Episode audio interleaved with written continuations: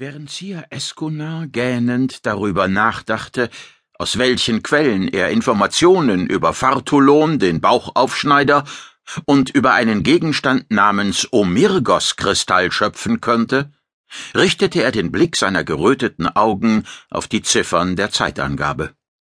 Atlans erste Worte hatten ihn am 31. Januar 3562 um 0 Uhr 54 aus dem Schlaf gerissen. Auf einem Monitor, den er auszuschalten vergessen hatte, rotierte langsam ein Modell der S-Welt Wanderer. Aus zahllosen Computerbildern wurde eine Halbkugel zusammengesetzt und um zahlreiche Details bereichert, deren äquatorialer Schnitt das perfekte Abbild einer Scheibenwelt war. Babylonier, die Griechen des klassischen Altertums, selbst noch viele Gelehrte des römischen Weltreiches und Wissenschaftler des europäischen Mittelalters waren von diesem Weltbild überzeugt gewesen.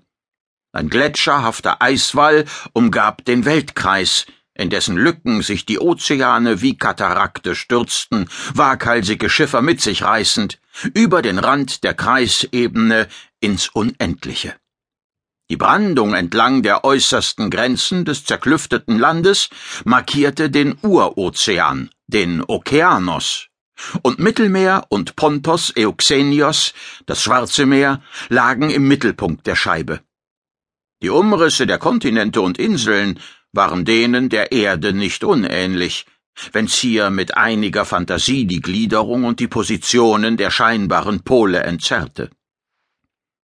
Aus der Küche ertönte das Signal der robotischen Mockermaschine. Sia stemmte sich aus dem Sessel hoch, aktivierte einige Aufzeichnungsgeräte und brummte, äh, hat sich etwa S von Atlan und der Menschheit verabschiedet?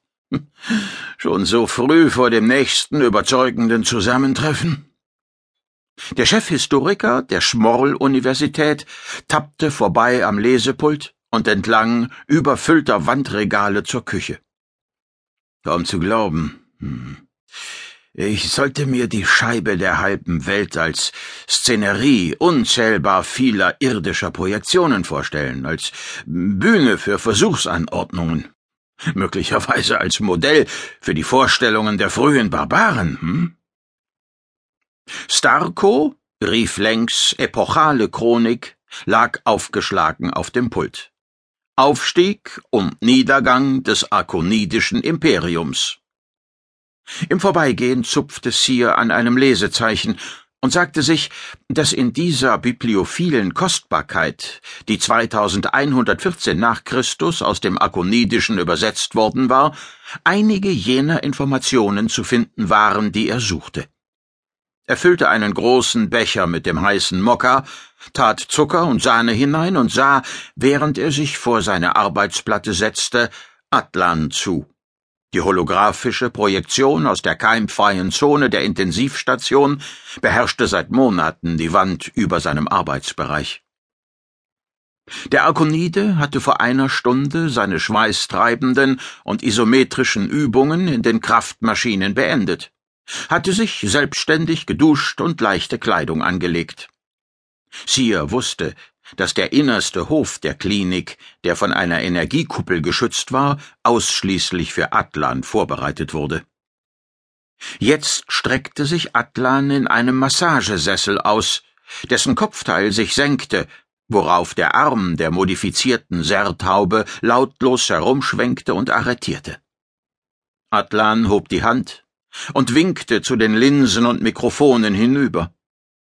Um seinen Unterarm lag, statt vieler Elektroden und Schlauchenden, ein Diagnoseband.